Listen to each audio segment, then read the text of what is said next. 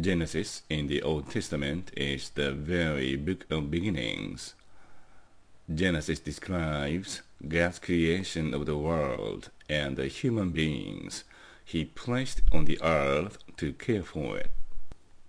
Now, I'd like you to imagine the following through experiencing detoxification and purification of the spirit. God created mankind in his own image in the image of God, he created them.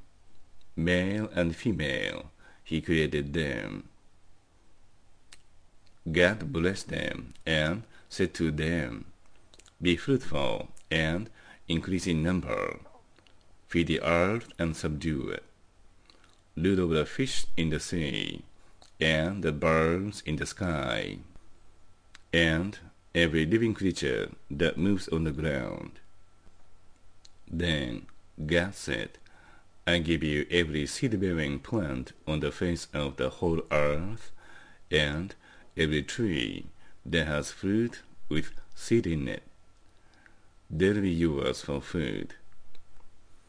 And to all the beasts of the earth, and all the birds in the sky, and all the creatures that move along the ground, everything that has the breath of life in it. I give every green plant for food.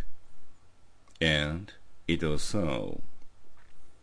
God saw all that he had made, and it was very good. And there was evening, and there was morning, the sixth day.